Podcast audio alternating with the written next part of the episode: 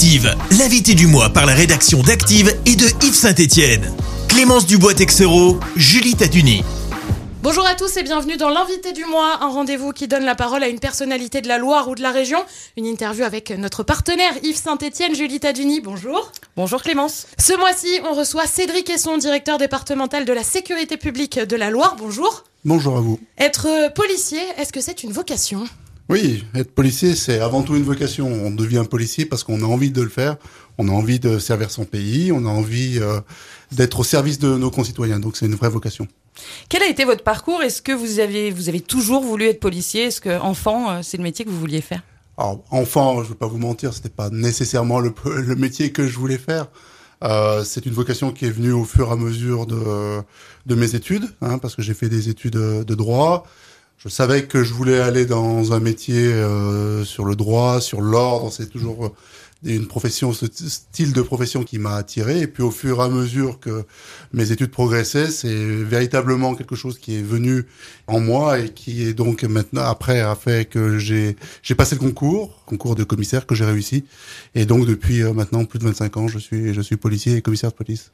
Et justement, est-ce que c'est un métier que vous avez vu changer euh, depuis euh, vos, vos débuts? Et si oui, de quelle manière? Alors c'est un métier qui a énormément changé en 25 ans. Euh, c'est un métier qui s'est modernisé, qui s'est adapté aussi à la population, qui s'est adapté à la société. Moi, quand je suis rentré, c'était encore le, temps des, des, machines à écrire. C'était la fin des machines à écrire, mais c'était encore le temps des machines à écrire.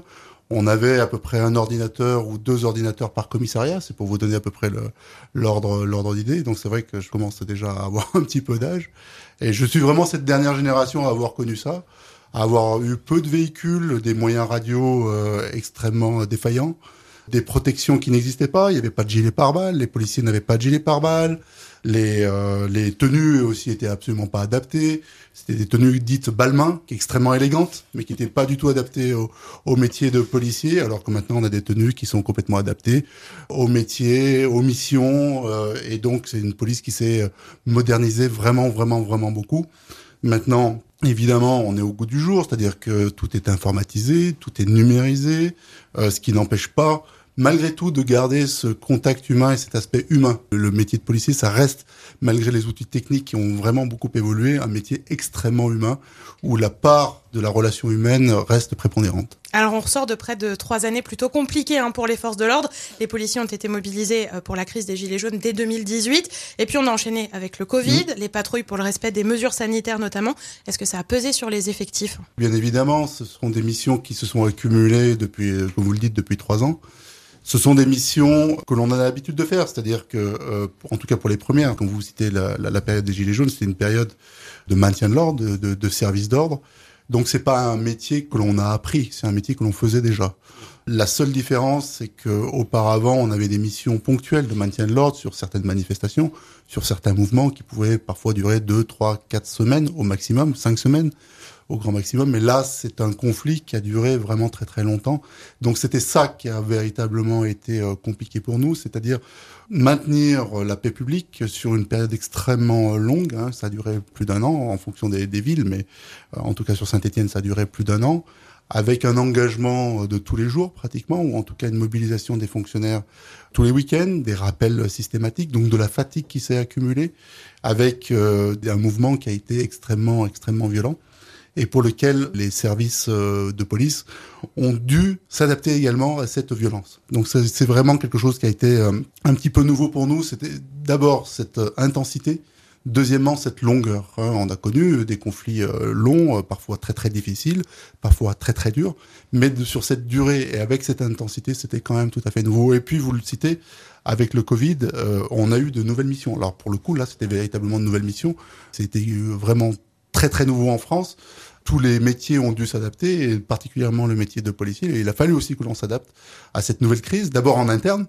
D'abord en interne, il fallait que nous, on, on, continue à avoir une continuité du service public, parce que je rappelle qu'on travaille 7 jours sur 7, 24 heures sur 24 sur l'ensemble du territoire qui nous est confié. Donc ça, c'était quand même le premier objectif, c'était de permettre de garantir la sécurité de nos concitoyens malgré cette crise sanitaire en interne, avec des changements, des changements de, notamment de, de cycle pour s'adapter à, à, la nécessité d'être tout le temps présent. Et puis, il a fallu aussi qu'on s'adapte à ces nouvelles réglementations, parce que la réglementation sanitaire, c'est pas dans notre cœur de métier, c'est pas ce qu'on avait l'habitude de faire, même c'était même complètement une découverte.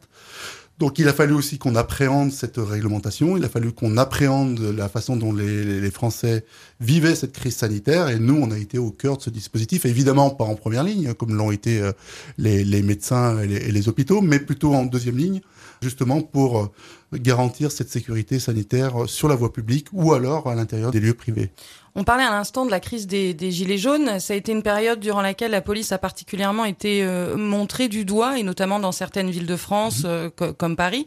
Comment ça s'est passé euh, dans la Loire au niveau de l'encadrement de, de, ces manifestations? Alors, c'est comme je le disais tout à l'heure, vous avez raison, c'est on a été beaucoup mis en cause au cours de ces manifestations, tout simplement aussi parce que l'usage de la force que nous avons dû employer euh, lors de ces manifestations a été assez important, tout simplement parce qu'il a fallu qu'on réponde à une violence également. Enfin, je veux dire, le, le policier n'est pas violent par essence. On a le droit d'utiliser la force dans un certain cadre qui est extrêmement réglementé, qui est extrêmement précis.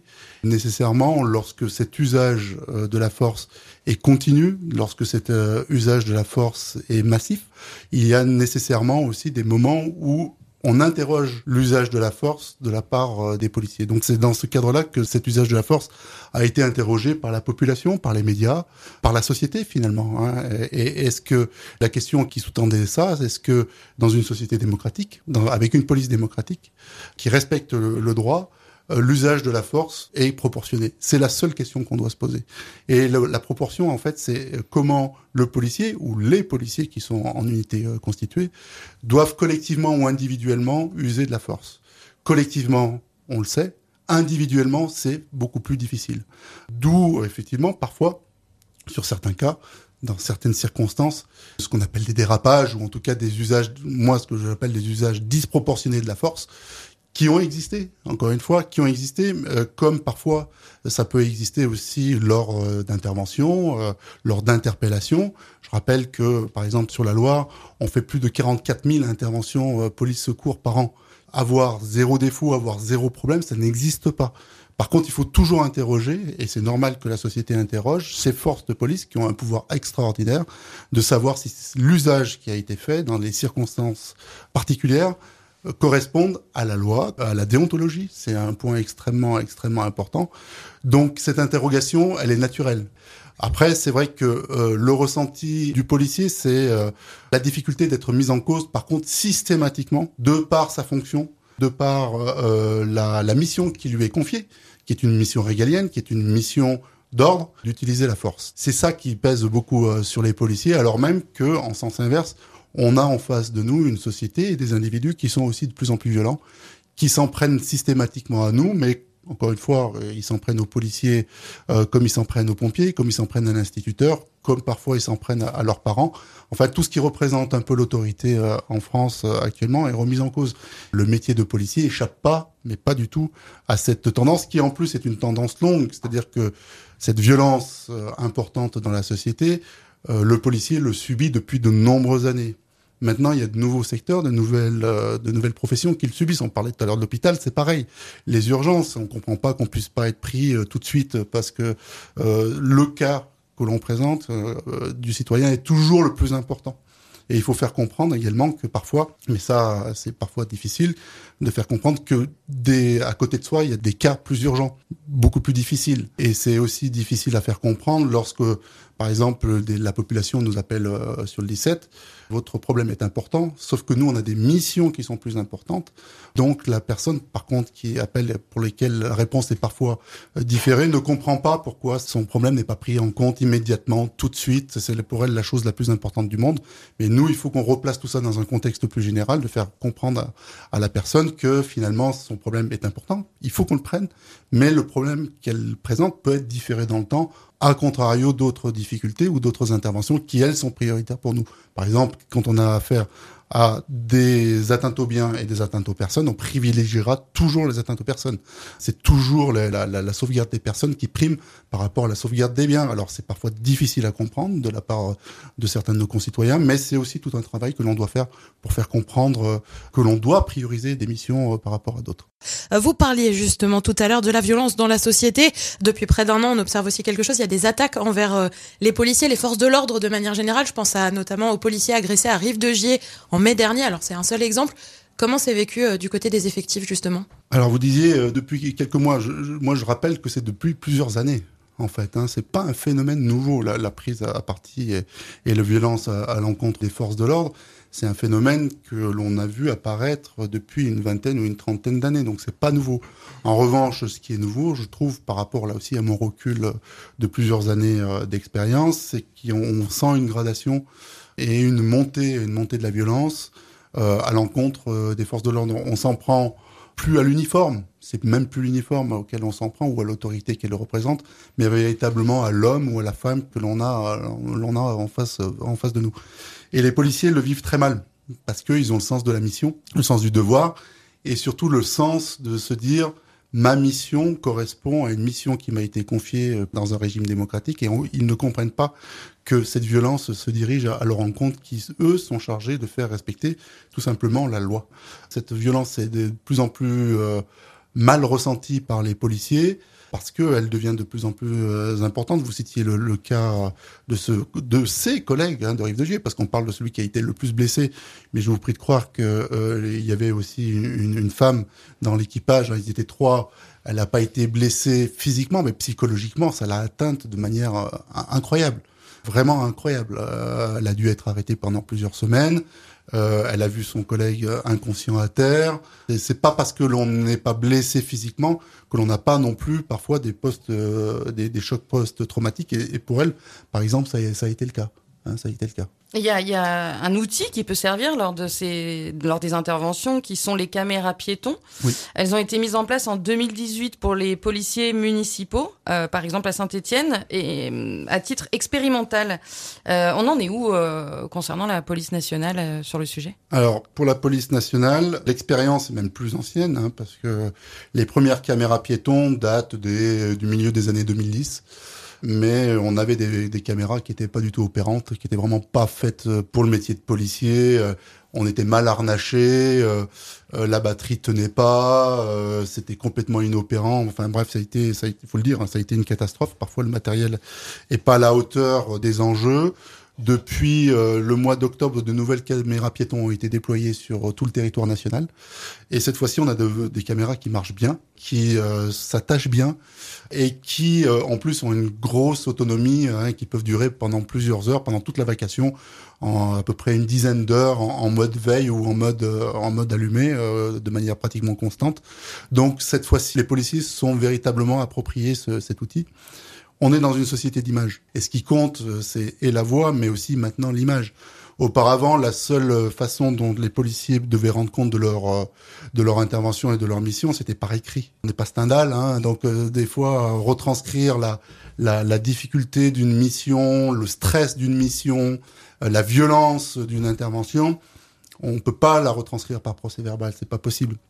Donc l'image a une vraie force. On l'a compris, et je le dis souvent à mes policiers, il faut opposer l'image à l'image. On est filmé en permanence. Et il faut partir du principe que lorsqu'on met le pied sur la voie publique, on, collectivement, mais particulièrement le policier, il est observé. Que ça soit par des caméras de vidéoprotection, que ça soit par des moyens euh, privés, euh, des caméras à l'intérieur de commerce, à l'intérieur de halls d'immeubles, on l'a vu euh, dans plusieurs affaires, ou alors même par le public qui a un simple téléphone portable et peut filmer à tout moment les policiers en action. Donc nous, il faut aussi qu'on fasse la même chose. Il faut qu'on donne des images de notre action pour montrer qu'on n'a rien à cacher, qu'on est des policiers républicains, qu'on est des policiers qui savons travailler, on est des policiers qui avons une vraie déontologie. Donc les policiers, en fait, attendaient ça depuis très longtemps, contrairement à ce qu'on peut penser. Et maintenant que c'est déployé, on en a 177 hein, qui sont déployés euh, sur euh, le département de la Loire. Ces 177 marchent. Et les policiers ont compris tout l'intérêt qu'ils avaient à utiliser ces caméras et surtout à les mettre en action lorsqu'on sent que la tension commence à monter pour bien prouver d'abord qu'on est dans un cadre légal et que leur action est proportionnée et surtout réplique à, une action de violence à leur encontre. Il y a une réforme qui est en cours, réforme de la police qui est annoncée d'ici d'ici fin 2023. Est-ce que d'une part c'est une bonne idée et d'autre part qu'est-ce que vous en attendez vous de cette réforme? C'est une réforme Là aussi, comme je suis un peu ancien, que j'ai un petit peu connu euh, dans les années 90, au milieu des années 90, mais là aussi, je ne vais pas refaire toute l'histoire de la police, ça serait beaucoup trop long, mais c'était une réforme qui n'avait pas été jusqu'au bout de la logique de la réforme de la police nationale. Là, la réforme qui est envisagée, réflexion 2022, mise en place à 2023, c'est euh, la police nationale, on est vraiment une institution pour l'instant en tuyau d'orgue, en silo chaque direction est très parallèle et il y a très peu de, de moments où euh, sur un territoire on se rencontre euh, tout simplement parce qu'on n'a pas des états-majors communs, il n'y a pas d'autorité hiérarchique entre euh, la police aux frontières, la sécurité publique, la police judiciaire, les CRS. Bref, chacun travaille vraiment un petit peu les uns l'un à côté des autres, à telle enseigne que parfois même pour travailler ensemble, on fait des protocoles entre nous de compétences. Je veux dire, c'est, c'est, pas moyenâgeux, mais on arrive vraiment au bout d'une logique. Et la, la réforme qui est envisagée, c'est justement beaucoup plus de transversalité au sein de la police nationale et qu'un même, sur un même territoire, tous les policiers, quelle que soit leur direction d'appartenance, travaillent sous la, sous la même autorité, d'un même chef, d'une même hiérarchie et rendent compte aux mêmes euh, échelons parce que là aussi, on a des échelons départementaux, certains ont des échelons régionaux, d'autres des, des échelons euh, zonaux. Enfin bref, Chacun a sa propre organisation pratiquement au sein de la police nationale. Donc là, c'est vraiment unifié sur le territoire. D'abord département, hein, ce sera sur le département, et après sur un niveau supra-départemental, où là, chaque métier sera coordonné avec un même chef et des mêmes états-majors pour une meilleure cohérence, là aussi, euh, pour être plus efficace. Est-ce qu'aujourd'hui, la police, ça recrute, ou est-ce que, et surtout, est-ce qu'on a des candidats ou est-ce qu'il y a une pénurie? Eh ben, contrairement aux idées reçues, la police d'abord recrute, elle recrute massivement, elle recrute beaucoup. Elle recrute à tous, les échelons, hein, que ce soit les policiers adjoints, hein, qui sont des contractuels, ou alors des titulaires, que ce soit des gardiens de la paix, des officiers ou des commissaires. Elle recrute tout le, temps. Donc ça, c'est la, première euh, fausse idée. Euh. Et deuxièmement, est-ce qu'il y a des candidats? Oui, il y a des candidats. Et contrairement à ce qu'on peut penser aussi, malgré aussi les mises en cause, malgré la violence du métier, malgré la difficulté du métier, on a encore beaucoup de personnes qui ont la vocation, qui sont intéressées par ce métier, qui en plus est passionnant. Je le dis pas parce que je le suis, mais parce que je le crois vraiment sincèrement. On est un métier où, quand on commence le matin, on ne sait pas ce qui va se passer. Euh, et en plus, on a un panel de métiers à l'intérieur de la police nationale. On peut faire du maintien de l'ordre, de la police judiciaire, de la police scientifique. On peut être au RAID, on peut être à la BAC. Enfin voilà, il y a vraiment une multitude de métiers. Il y a tous les niveaux scolaires. Euh, les hommes, les femmes, c'est un, un, métier vraiment divers. Et, et c'est un, un, métier, euh, je pense, qui euh, qui attire parce que, euh, contrairement à ce qu'on peut penser aussi, euh, on a une société qui a besoin d'ordre et, on a encore beaucoup de, de, jeunes, parce que ce sont essentiellement des jeunes qui viennent vers nous, qui ont encore ce sens euh, du collectif. actuellement, l'hôtel de police de, de Saint-Etienne est en travaux jusqu'à la fin de l'année prochaine. comment ça se passe pour vous au quotidien? Est-ce que ça a, été, ça a ajouté des difficultés pour les, les personnels et l'objectif de ces travaux, quel est-il? Les travaux ont commencé déjà il y a un an et demi. Il nous reste, euh, vous disiez fin d'année prochaine, ça sera plutôt début 2023. On est pratiquement au milieu du guet. Là, euh, on a pratiquement la moitié du temps. C'est 18 millions d'euros qui sont investis euh, par le ministère en site occupé. C'est-à-dire qu'on continue à travailler. Eh ben, on travaille au, milieu des marteaux-piqueurs, au milieu du bruit, au milieu de la poussière. Et c'est pas simple parce que on est une profession où on aime bien être au calme Hein, pour pouvoir euh, travailler sereinement. Euh, on reçoit du public, beaucoup de public, euh, des victimes, des mises en cause. Et pour travailler dans des conditions sereines, c'est parfois parfois compliqué. Mais euh, les policiers savent que c'est difficile pendant trois ans, mais euh, on sait qu'au bout de, ce, de, ces trois ans, on aura un, bel outil de travail parce qu'un hôtel de police, c'est un outil de travail. Hein, c'est vraiment un outil de travail pour nous. L'hôtel de police tel qu'il est actuellement est vraiment très désuet. Enfin, il date de, de 1959, hein, pour vous dire, ça date du général de Gaulle, et, et, et pratiquement ça n'a pas bougé euh, ou presque pas depuis.